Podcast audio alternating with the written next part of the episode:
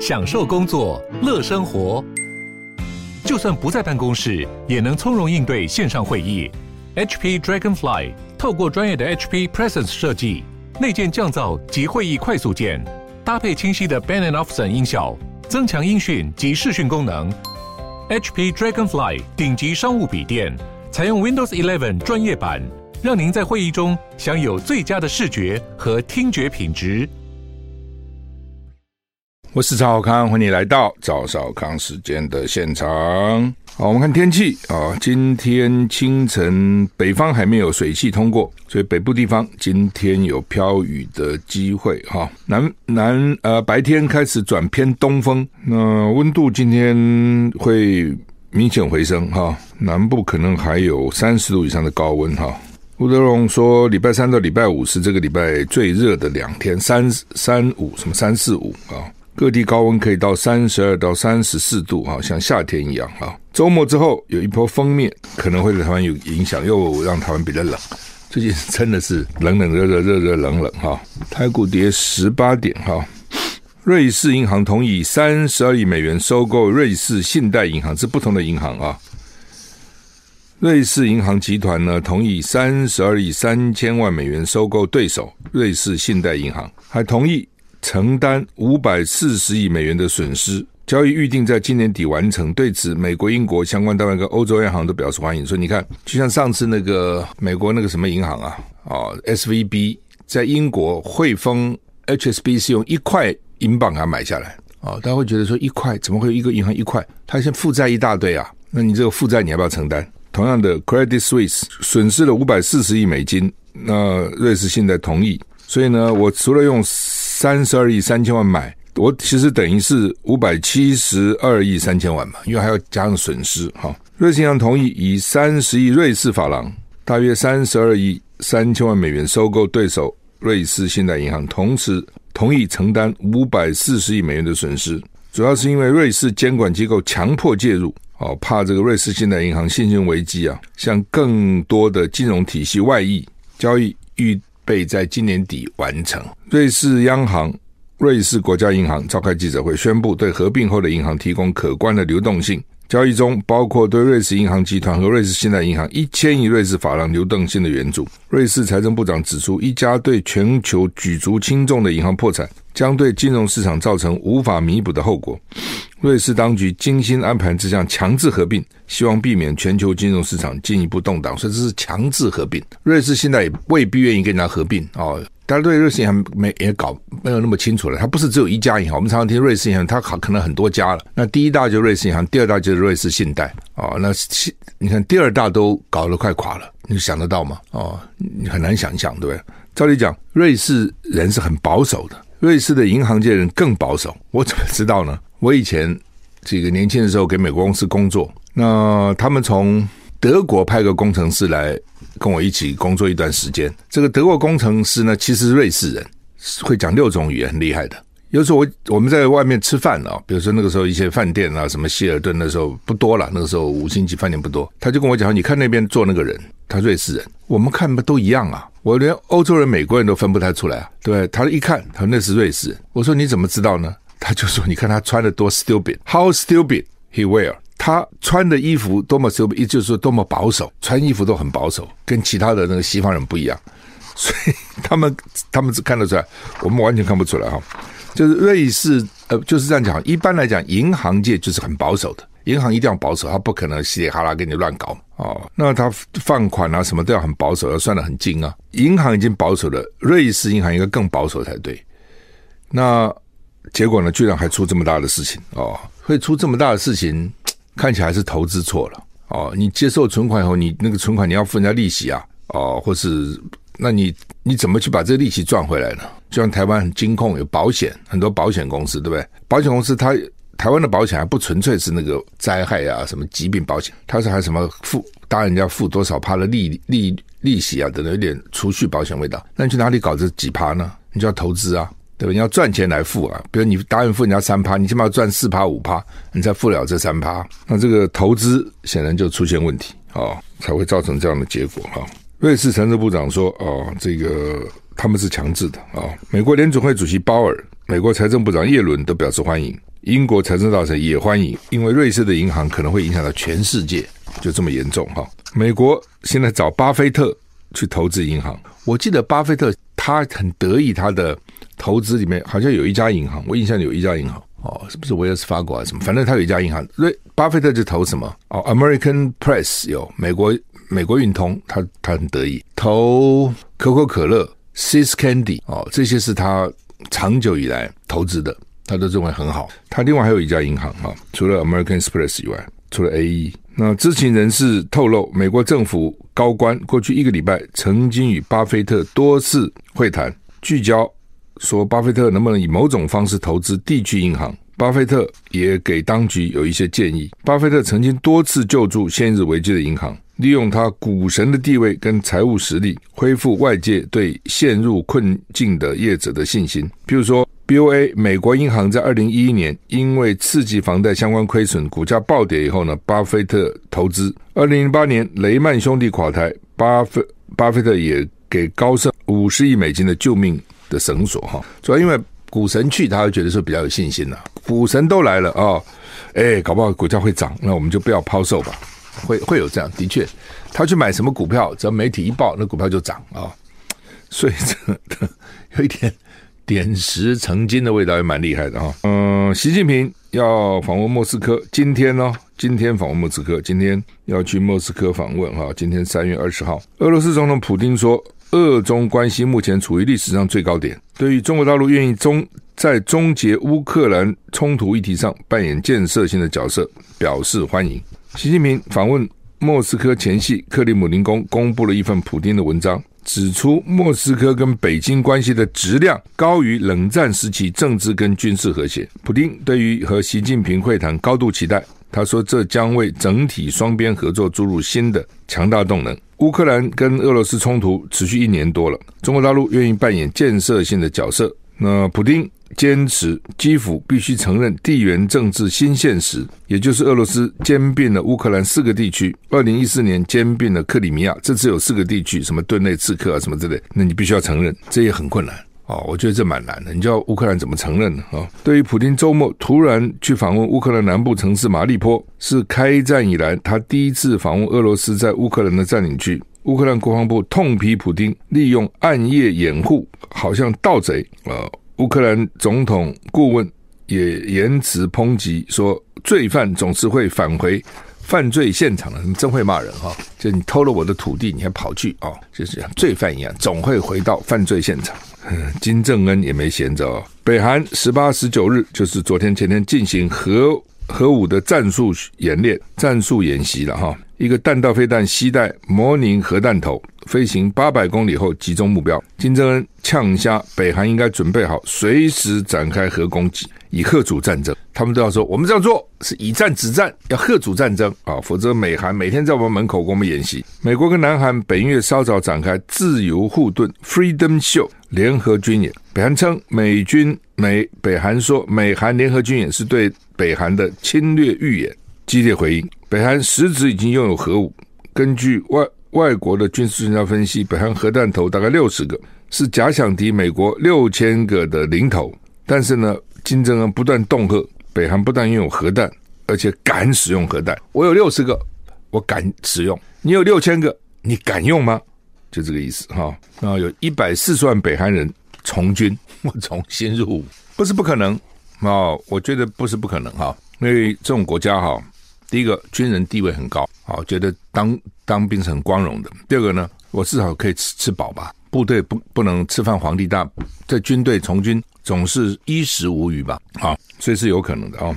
还有什么重要的新闻？伦敦这个很很绝，伦敦交易所有五十四吨的镍变成石头，这什么鬼啊？这怎么可能这样？狸猫变太子哈，狸猫换太子。伦敦金属交易所发现了原原来存放在荷兰鹿特丹，当然鹿特丹是港哈，鹿特丹仓库的一小小部分的镍，神不知鬼不觉都被换成石头。另外呢，两天以前他们要重启亚洲时段的镍交易，结果推迟了，因为发现变石头了。现在镍刚好全球市场紧绷，那丢的这个五十四吨的镍呢，涉牵涉了九份合约买卖合约，这个九份合约已经取消了。外媒报道，伦敦交易所表示，在鹿特丹一个仓库发现应该装满镍块的袋子，现在变成一堆石头。不过库存很多了哈，所以它占的比例不高，但是也有五十四吨，总价一百三十万美元。那么这是实在太好笑了。不过也不要笑哦，别的地方好像也有发生哦，那个金额比这个大得多哈。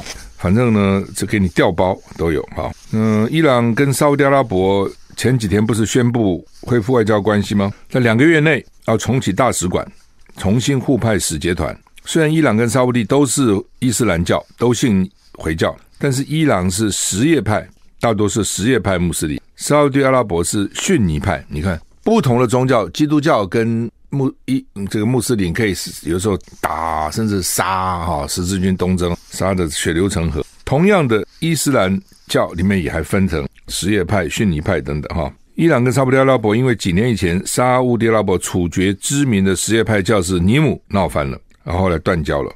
那现在呢，沙乌地阿拉伯国王邀请伊朗总统去访问沙乌地阿拉伯首都利雅得。伊朗总统在推特上写道：“莱西欢迎这一个邀请，就你邀请我，我也欢迎这个邀请，但是并没有说什么时候出访。”也没有说干嘛出访，范围访问哪里哦，但至少是试出一个善意了哈。法国总统马克宏哦，几几天前动用宪法四十九点三条呢，绕开国会下议院表决，强行通过退休金的改革方案，就是六十二岁延到六十四岁了。那在野党发动不信任案，各地抗争不断。不信任动议提出来以后，二十二日之前会进行表决，国会会先展开辩论。啊，法新社说呢，绕开国会强行通过法案，会让马克宏在连任还不到一年的时候呢，再遇到一个重大挑战。他之所以会连任，之前也不见得看得那么好。马克宏能够连任，是因为民众对极右派还是有点害怕，不敢让太右的人执政。啊，呃，法法国《世界报》很有影响力的报纸说，马克宏目前无疑在玩火。那现在各地呢都有新一波示威，火车、学校、公立机关、港口都在罢工。哦，不时不时就传出罢工哈、这就是麻烦哈、哦。你不改革，国家财政实在受不了。你想要去改，那一定会影响很多人的的利益。我本来六十二就被退休了，预备 悠游山水啊，安享余年啊。你如果再多搞两年，对不对？而且你一旦食髓知味后，两年后不再搞两年？所以那其他国家都至至少是六十五，还有六十七的啊。我们为什么刚才六十四呢？原来六十二了，他们也怕哈。英国太空总署宣布，将提供劳斯莱斯九高达二十九亿英镑经费，开发能支持月球基地运作需要的微型核反应炉。微型核反应炉是由劳斯莱斯的潜艇部门负责研发，目前知道它大小大概是一台车大小，其他都不清楚。NASA 也在研发小型核反应炉，用的是把反应炉产生的热量转变成动能，再用发电机变成电能。不知道莱斯莱劳斯是不是一样？就是大家现在都在看那个小型的核反应反应炉。其实我很早以前就在想，我这突发奇想，现在汽车每次加油很烦，对。那当然现在变成充电了，是另外一种哈。充电的好处，你不必去加油站，但是坏处是你自己要要有一个充电的设施了哈。我很早就想说，有没有可能在那个汽车上面一个非常非常小的核反应器？那当然也有想过，你要不要汽车上装个太阳能？大家也在想了，怎么样那种发电呢？能够自己发电，同时呢机动性高，同时呢不要太大。我想这个 idea 大家都在想了。那他们现在英国的太空总署跟美国的太空总署都在想，现在能不能做一个小型的这种发电机哦，到月球去，放到月球上，那就可以产生电哦。否则这个电没有电很麻烦的。那当然现在不知道英国跟美国的概念一不一样，我觉得都差不多了，就是核电产生动力，这个动力去带动发电机嘛。发电机的产生电就是这样，所有工厂、所有的核电厂、所有的发电厂其实都是一样，发电机是一样的，只是发电机的动力从哪里来啊？发电机的道理大家都学过嘛啊，那个反正转子在磁场中转转转转，就会发就会产生电流。那但是问题转转转转转，这动力哪里来啊？有的就是用烧煤，对不对？有的是用烧油，有的烧天然气，有的用核电一样，产生动力有去带动发电机。因为我们车上也都有个发电机啊，哦，一般。你车上有一个小发电机啊？为什么？因为你开始车子发动的时候，你需要用电瓶的电，所以为什么要个电瓶？汽车上用电瓶发动，电瓶的电让引擎点火以后开始运作。引擎一运作以后，引擎就会带动发电机充电。哦，你看一个汽车里面都有一个小小发电机。哦，然后呢，但一旦启动以后，就不会用你电池的电。理论上讲，用的是发电机的电，只是说你这个车子如果不不常跑高速。都在市区里面开开停停，开开停停，那个发电机没什么，发不了多少电，搞久了，你可能这个电池啊什么就会有问题，因为电池没有再充进去，这样啊。好，那么昨天传出来的消息到今天上午，我们看《中国时报》、《联合报》的头版头都是马英九要去大陆，蛮震撼的啊。之前就听说马英九要去大陆啊，但是听说而已哈。那看起来这是真的，连行程都出来了。那到底说马英九可不可以去大陆？依法他可以啊。啊，原来总统这个位这个职位呢是三年不能去，因为怕你知道很多国家机密啊。三年，后来又说呢可以再延三年，所以马英九等于是三年延了以后呢，又延了两年半，将近三年。我们看时间哈，马英九是二零一六年五月二十号卸任。管制他不是只管制去大陆，出国都管制哦。他总不能说只不能去大陆，其他地方可以去啊，统统管制。然后呢，二零一九年五月十九就三年到了呢。二零一六他卸职嘛，二零一九五月蔡英府再给他延长两年，所以呢，等于是他被管制五年，就最多可以再管制三年了。管制五年，管制到二零二一年五月十九号之后呢，他到大陆地区，包括香港、澳门，出发前跟回来以后。都要向原主管机关报备，不需要核准，核准的搞半天就不核准你的，报备就可以了。那当然，你说满久能不能去？他当然可以去啊。为什么？他现在既不是没有公职，也没有党职啊，他也不是国民党的什么人，哦，他也不是政府的什么人，只是因为呢，他们讲说七十四年来从来没有一个现任元首呢去大陆访问，所以他也等于是开创第一人。我当然情况又不同，以前老蒋怎么可能去大陆呢？对不对？恨死了！好好的一个大陆丢掉了，你知道怎么回去呢？哦，他不可能。小蒋也是到了最后才开放大陆探亲，所以以前是不可能的啊、哦。那马英九当然他的理由是到大陆去祭祖扫墓，他没去过大陆，为什么？因为在他之前，在他担任什么陆委会那个时候叫什么大陆工作小组执执行秘书之前，两岸是不往来的哦。虽然那个时候开始的时候有些老兵跑去，但是基本上政府。是不行，政府官员是不行。后来两岸开放探亲，那时候我咨询到立法院，那是七十六年我咨询，然后后来他们去跟马苏里先生啊、来找我，我说我一定会坚持。他去找蒋经国，然后告诉我说他把我的话都跟蒋经国先生报告了。那我说经国先生怎么说？他说经国先生叹一口气啊、哦，说民间就由民间吧，但是政府要坚持立场。所以呢，开放探亲后，政府官员还是不行，政府要坚持立场。所以他就很难去嘛。他之前他是官员啊，他从美国回来就是官员，一路是官员。那你叫他怎么怎么可能违背蒋经国先生说政府要坚持立场呢？所以呢，基本上他做官员的时候不能去。然后他做官又很顺啊，一路一路这样啪啪啪啪啪啪啪就到了总统啊。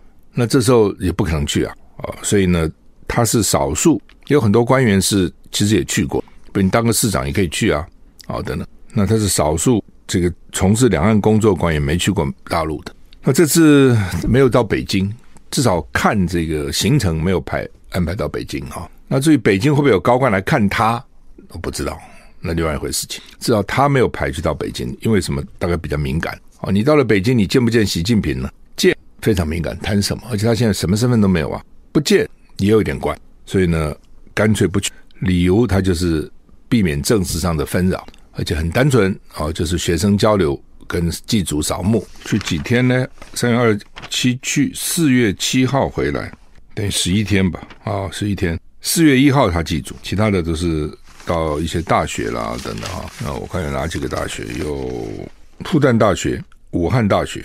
不错的大学了哈，然后他因为他在东吴大学有有开课，所以大概有一些学生，所以他也带了一些学生去啊。我想就尽量淡化这个形成的政治味道了哈。那不过就是你去，你在这个时候两岸关系低迷啊，那当然是蛮受瞩目的。而且他跟习近平见过面，在新加坡哈。那民进党会不会做文章啊？民进党一定会的，一定会的。你这时候去干什么啊？等等哈。不过。不，反正他现在可以讲，我也没党职，没公职啊，我也没有去跟他去会谈什么，也没有签什么。当然，就是说他这次的行程会到他到南京、到武汉、到长沙、重庆、上海，一定会受到蛮大的瞩目了啊！一言一行都要很小心啊，免得被民进党抓了啊。然后呢，造成国民党明年选举的受到影响，要小心这个啊。不，当然就是说，也有人讲说，马英九是不是如果表现得好这一场。不亢不卑，有没有可能呢？重返政坛啊？反正政治上东西，never say never，永远不要说绝不，很难说，就很难讲。好，那么特别强调说，这一次的旅行呢，行程不会有马习二会哈，不会有哈。习近平不是要去哦，习近平今天啊到俄罗斯啊，不过也去不了几天了哈。好，那我想大家都在注意看啊，马英九这次去也的确是洞见观瞻哈，到底看了谁，谈了什么？武汉大学到复旦大学演讲啊，交流到底讲些什么啊？一举一动都会被人家用放大镜放大来看，也不是不可能啊。到时候人家说好吧，你马英九既然要重新活跃起来，再好好来整顿整顿国民党吧，也不是不可能。所以这是为什么他的行程受到这么大的瞩目哈？从昨天传出来就受到蛮大的瞩目。那普丁啊被。国际法庭判为战犯，那然后呢？我认为了哈，这个时间都很奇怪，就是在习近平要去访问普丁之前，就是他是战犯。我认为这都是有运作的，因为普丁他打乌克兰不是第一天打，打了一年多了，怎么之前都没说他战犯，突然现在说他是战犯？当然这中间有些过程了哈，但这个时间不是很巧嘛。而且美国已经发表谈话了，美国反对说这个时候和谈呢，这时候谈和啊。对乌克兰不利啊、这个也很奇怪哈、那什么时候叫对乌克兰利呢？也就是说把俄罗斯打跑了以后再谈，大概是比较有利的哈、所以这时候不符合乌克兰利益。那问题是还要打多久啊？还要死多少人呢？哦，所以从这边就看得出来，老美这更没有希望他和哦。老美其实不希望乌克兰和。那普丁这战打得很辛苦，大家自己没料到，怎么搞这么久，打这么久。泽伦斯基当然现在变成。英雄哦，但是可能也有苦说不出，你怎么办呢？战场在乌克兰啊，对不对？四千多万民众，一千多万都流离失所。那双方俄乌都低都低讲他们损失的兵力啊，一般认为说其实比传的应该是多了。那都是很多人，而且再怎么样，战争战场就在乌克兰。可是呢，你现在要停，你就以现现在的状况，就是不能再动了，就是这样子。我占了多少就是我的，乌克兰很难接受了。你自己想嘛，那那泽伦斯基怎么下台？但你说俄罗斯人都给我退兵，那普京想，不不打了个半天，不白打吗？哦，所以这中间真的是不容易哦，要去做调停哦，要做中人哦，怎么你仔细想想看，是相当不容易的。那这也是为什么中国等了一年多，到看了双方都有一点精疲力竭了，才说好吧，大家来谈吧。啊，但是显然美国是不愿意的啊，所以美国就发表谈话了。白宫这个国安会的发言人科比就表态说，美国不支持这个时候停火的呼吁。当然有几种原因呢、第一个是要停火，也是我美国来斡旋，怎么都让你中国斡旋呢？你之前斡旋伊朗跟沙特阿拉伯复交，老美就很面上无光了。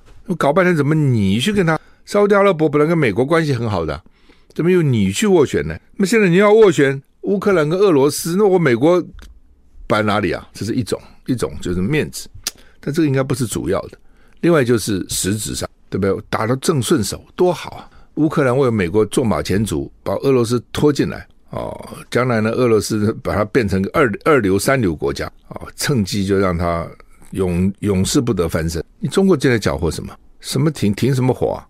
干嘛停火啊？中国没有缴获进来前，美国都不不好明着讲。现在中国缴获进来了以后呢，美国就干脆也急了，干脆明着讲说我不支持。好，那么习近平今天去莫斯科会不会有结果？不知道啊。然后访问完以后呢，还要跟泽伦斯基视讯啊。如果美国在中间呃坚持不肯哦、呃，我觉得也和不了了啊、因为泽伦斯基到现在为止再怎么也不敢得罪美国，他跟美国关系已经这么密切了啊。人说我现在不打了，我要谈和了。第一个我讲过本来就很难哦、这个时候打了一半你怎么弄呢？那个时候，国民党跟国共内战的时候，也有人说了以长江为界，长江以北个共产党，长江以南个国民党，双方好像都不同意，因为是这对国民党来讲，我干嘛把北方给你？对共产党来讲，我马上嘛南方都是我的，我干嘛这时候要给你给给你啊？所以没搞成啊。唉，如果当时搞成了会怎么？像北那个南南北韩三十八度线。就这样吗？中间还是有很多冲冲突啊、争议啊等等，而且你人到底来不来往啊等等等等啊，一个国家被搞成两半哈啊。好，那么侯友谊会不会参加国民党的那个提名委员会哦？因为提名委员会要决定立委还有总统，那当然他的旁边人就讲说，立委没问题啊，总统的科这个侯友如果想想选总统，那这个委员会会变成球员兼裁判裁判，你为什么要逼他呢？其实那天是傅崐萁逼啦，哦，傅崐萁就挑战你嘛，傅崐萁知道一个个性，一个你的现实的考量，个性就是侯友宜可能个性比较比较观察，不是冲出来的。第二个，实际上呢，如果你是一个实际上什么事都讲的，你早就讲我要选总统了，你不讲啊，对吧？然后你现在指责我们那个选测会什么黑金，傅崐萁今天在立法院开会，重点就是挑战侯友谊，你你讲啊，你说啊、哦，你要承担你就出来说。所以侯友谊说啊，团队需要我，我都全力以赴哈、哦。那这话讲出来，看起来侯友谊最近表现的比较积极了啊，表现比较积极。因为侯友谊的考量一定是刚当选新北市长，那我就要选总统。第一个，人家一定会骂，这是一个了哈。你说不管他骂，那是另外一回事。他他你是他考虑，一定会考虑这点嘛。啊，第二个是我要什么时候宣布？第三个我选会不会赢？第四，我新北市长辞不辞？那我如果辞？谁来接我选新北市长？那如果不辞，会不会被人家讲话，觉得我脚踏两条船？那我我不辞，跟我辞对我的当选有没有影响？那如果我要辞，我什么时候辞？我需要那么早吗？还是选前再讲就好？因为辞了三个月之内叫补选新北市长。那我不辞，如果选上总统，我也得辞啊。那如果我不辞，我没选上总统，那搞不好像韩国瑜的时间来罢免我，罢免的门槛低多了。虽然不是那么容易的，但是总是比当选容易啊，而且人家有正当性啊。韩国瑜就是前车之鉴了，就来罢免你，他有讲得出一套东西了，所以他一定是有很多考量的啊，不是一句话了，你可以想得出来，他已经有很多考量。好，那么等于是傅昆萁挑战他，那我也讲傅昆萁，因为跟朱立伦现在已经密不可分，很多的地方啊、派系啊，都是傅昆萁来帮他乔哈，所以傅崐萁出来，那就被认为是。朱立伦在后面，虽然朱立伦不承认。好，那么蛋呢、哦？这个蛋说，官方农委会施压，叫他们不要再涨，因为他们上礼拜开会本来要再涨哦，再涨个三到五块美金每台斤呢。之前涨过两块跟三块，所以现在产地价呢，每台斤四十五点五，批发价五十五，但是还是不够啊。哦，所以有些地方听说已经卖到讲是五十五，卖到七八十块都有了。那、呃、蛋商就很生气，说你们哦一直叫我们不涨。饲料啊涨很多，原来价格每公斤十一块，现在涨到每公斤十六点七，他们涨十趴，这就不是十趴哎，涨了差不多就是五十趴哎，五十涨了一半以上哎，就饲料站一直涨价，然后呢，你们不准我们涨价，那算了，不养了总可以吧？哦，养多少就这么多，要我再加养不要，哦，就变成这样哦。这民进党呢，民进党是一个很很会选举的党。